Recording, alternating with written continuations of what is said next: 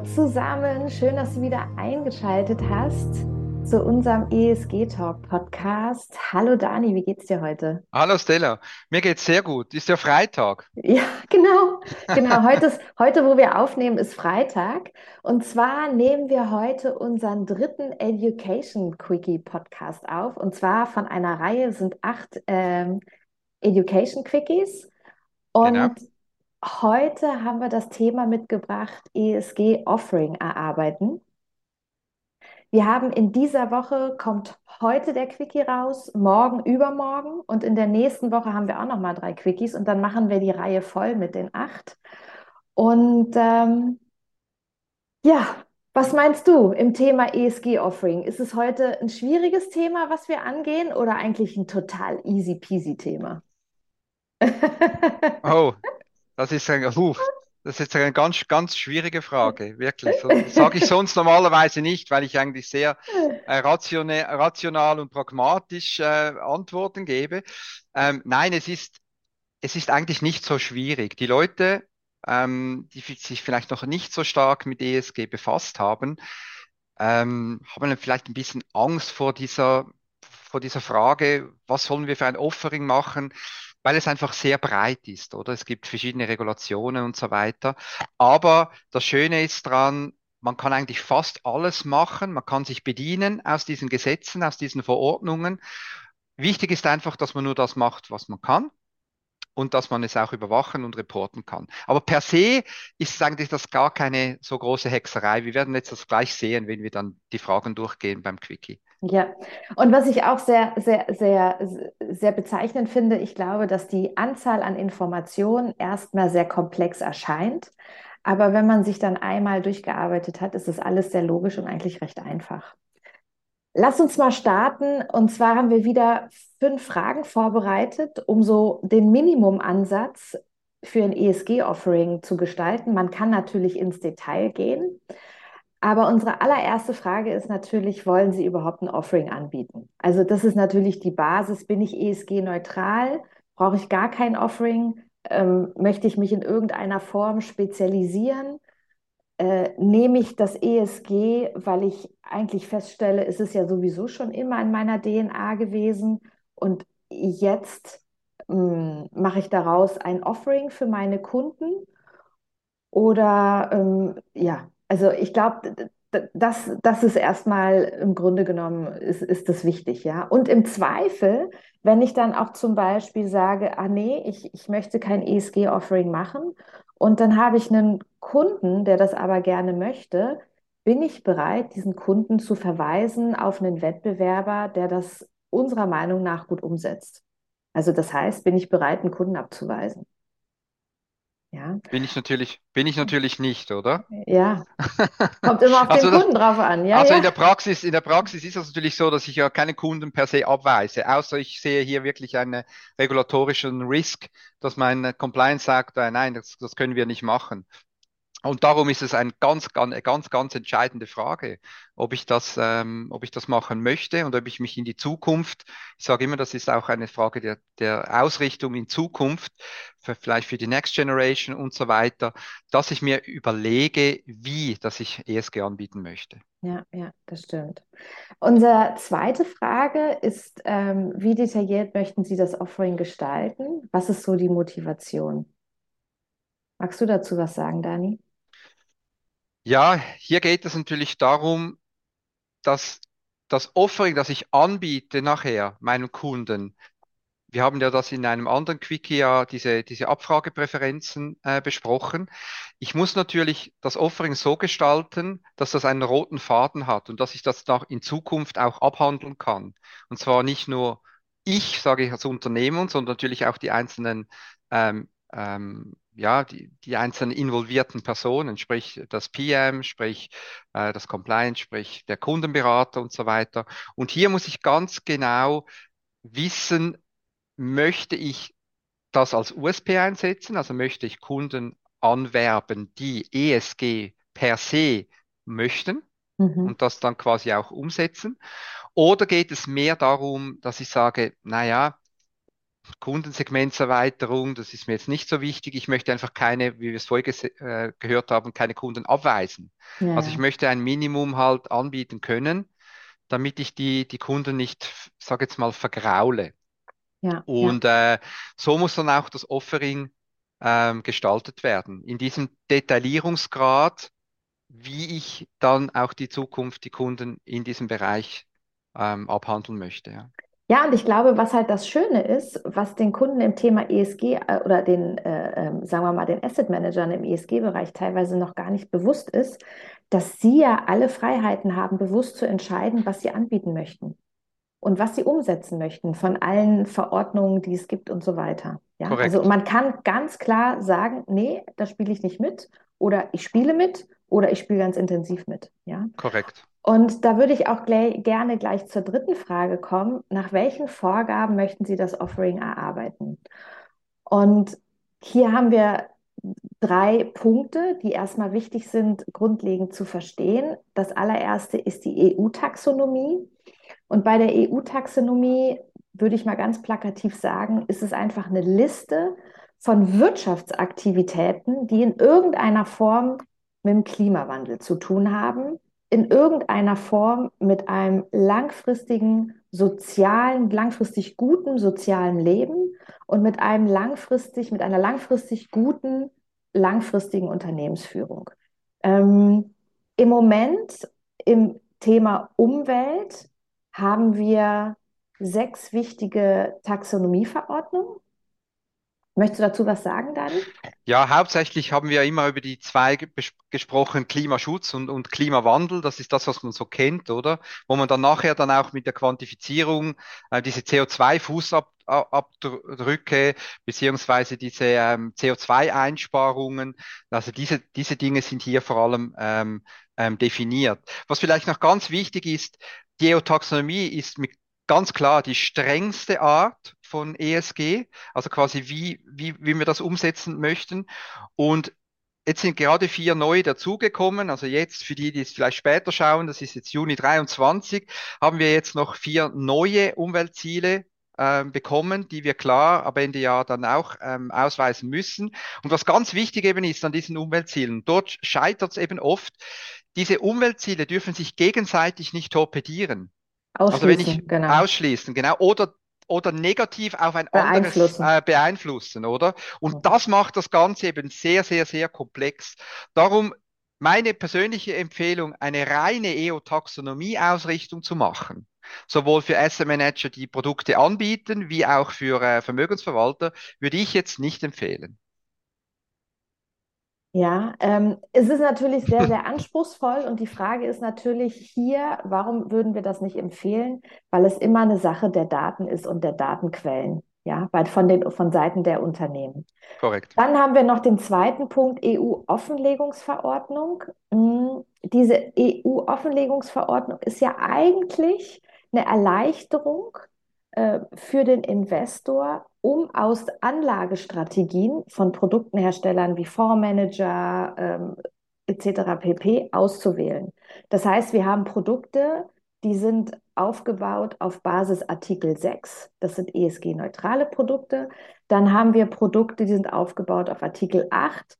Die nennen wir im Umgangssprachlich hellgrüne Produkte. Und dann gibt es Produkte, die sind aufgebaut auf Artikel 9 und die sagen wir umgangssprachlich dunkelgrüne Produkte. Und ähm, da kann sich der finale Investor mehr oder weniger daran orientieren. Und der dritte Punkt sind die PIs, also die Principal Adverse, Principal Adverse Impacts. Das heißt, die berücksichtigen negative Auswirkungen, also zum Beispiel negative Auswirkungen auf Umweltausrichtung, bei Menschenrechten, bei Arbeitsformen, in der Form von Korruption oder umstrittene Waffen. Und hier kann man schlussendlich als Asset Manager sich überlegen, okay, wie gehe ich jetzt vor? Das heißt, bei den Produkten, die ich anbiete von Drittanbietern in der EU-Offenlegung, welche Art von Produkten wähle ich aus? Wenn ich jetzt zum Beispiel ein Portfolio direkt gestalten will mit einem Kunden, Gehe ich dann über Negativkriterien oder Ausschlusskriterien? Das heißt, kommen hier die PIs auch mit rein? Oder gucke ich tatsächlich auf der Liste der Taxonomie äh, und suche mir da aus der Liste Punkte raus, die ich mit meinem Kunden umsetzen möchte. Und auch hier immer wichtig, die Umsetzung muss erfolgen, die Überwachung muss erfolgen, das Reporting muss erfolgen. Also wir müssen in der Lage sein, das zu managen, damit umzugehen und dann nicht mehr oder weniger die Hände über den Kopf zusammenschlagen, dass nach dem Aufsetzen die Umsetzung und die Überwachung vor allem nicht funktioniert. Genau, das Schöne ist ja für die Vermögensverwalter, dass bei der Offenlegungsverordnung, hier haben ja, geht es ja für, für das Umsetzen vor allem um die Anlagen, also vor allem um die Fonds.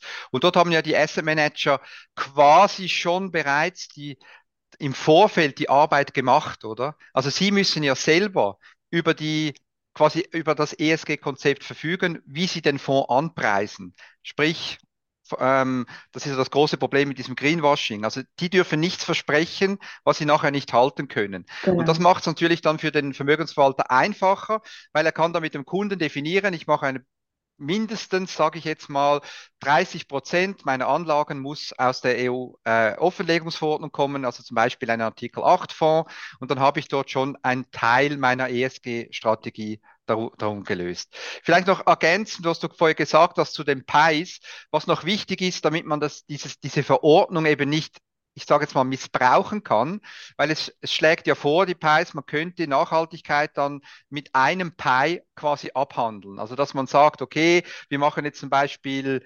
CO2-Fußabdruck. Das ist unser, das ist unsere ESG-Überlegung. Dass es so eine, so eine, so eine Grenze gibt. Also mehr Gen als der CO2-Ausstoß äh, investieren wir nicht drin. Genau. Oder wir sparen mindestens 50 Prozent gegenüber einer Benchmark. Oder wir nehmen nur die ah, ich sage jetzt mal, die zehn Besten einer Branche oder das muss man dann einfach deklarieren. Man muss das, muss das erklären, was man da genau macht oder wie man zu diesen ähm, wie man dann zu diesen Zahlen kommt. Aber was viel wichtiger ist, damit man eben nicht nur sich auf einen Punkt dann ähm, ähm, quasi reduzieren kann, wenn man PIs anwendet, braucht ist zwingend notwendig, dass gewisse Mindestausschlüsse noch damit verbunden sind damit ja. man eben nicht eine Art fiktives ESG-Konzept hat mit einem, nur einem einzigen Pi, oder?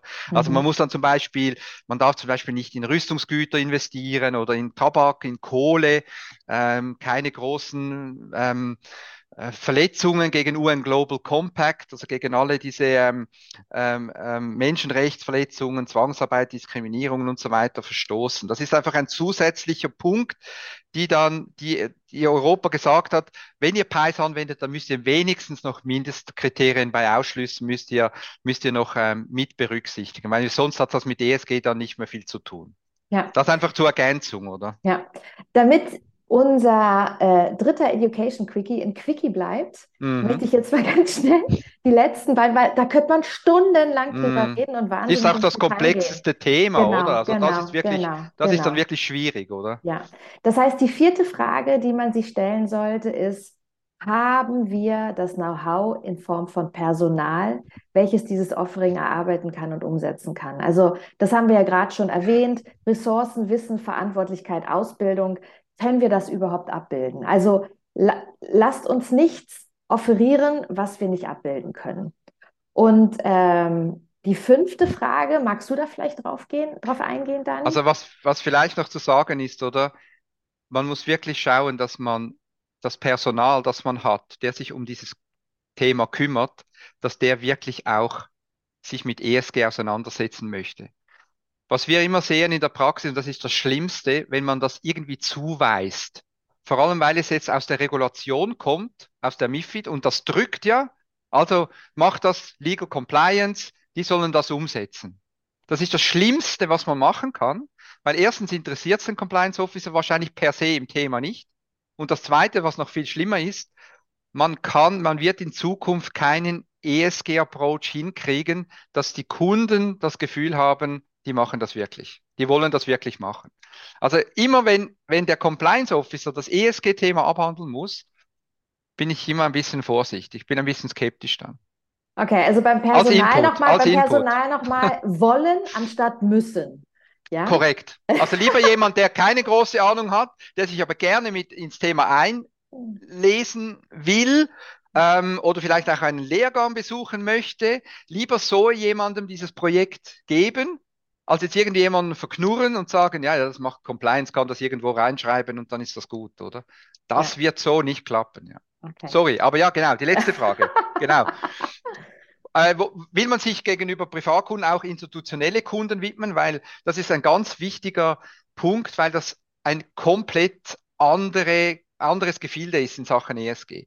Genau. Also meistens sind auch die Reports völlig anders, die Anforderungen sind völlig anders. Die sehr Ansprüche, viel die Ansprüche, die Ansprüche, sehr, mhm. sehr, viel individueller und da mhm. muss man sich wirklich gut überlegen, kann ich das überhaupt anbieten?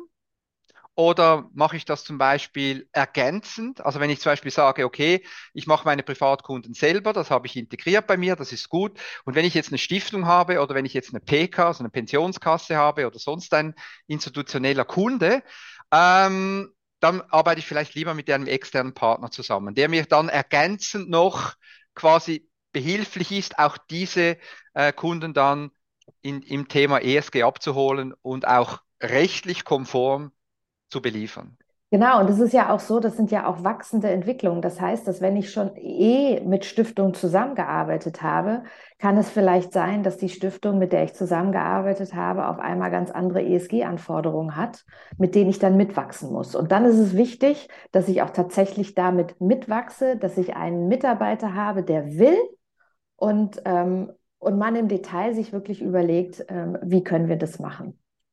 Korrekt, sagen, perfekt. Ich, ich würde sagen, hier, hier machen wir einen kleinen Schlussstrich. Erstmal vielen lieben Dank, Dani. Was Danke ich noch dir. zum Schluss kurz sagen möchte, ist, ähm, vielen Dank, dass du bis hier zugehört hast. Abonnier doch unseren Podcast auf der Podcast, äh, auf der Podcast-Plattform deiner Wahl, äh, Sofa im Mund, oder unseren YouTube-Kanal. Äh, wir freuen uns über konstruktive Kommentare, Anregungen. Wenn du ein ESG-Herzensthema hast, dann komm doch in den Podcast und lass uns darüber äh, sprechen im Podcast. Die Triple S, die macht ähm, Beratung im ESG Investing und in der ESG Integration. Das heißt, wenn du Hilfe brauchst, dann warte nicht, don't hesitate und kontaktiere uns. Ähm, ich freue mich. War schon wieder, war ein langer Quickie, aber war ein schöner Quickie. Was sagst du, Dani? Perfekt. Alles gut. Danke vielmals. Die Hand kommt schon, die Hand schönen kommt Tag, schon. Schönen Tag, tschüss. Genau. tschüss. Danke, tschüss. tschüss. Ciao.